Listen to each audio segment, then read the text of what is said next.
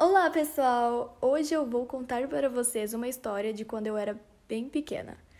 Quando eu tinha aproximadamente 9 anos de idade, fui com minha família à Brigadela, no shopping em São José do Rio Preto. Confundi uma moça com a minha avó e comecei a falar com ela.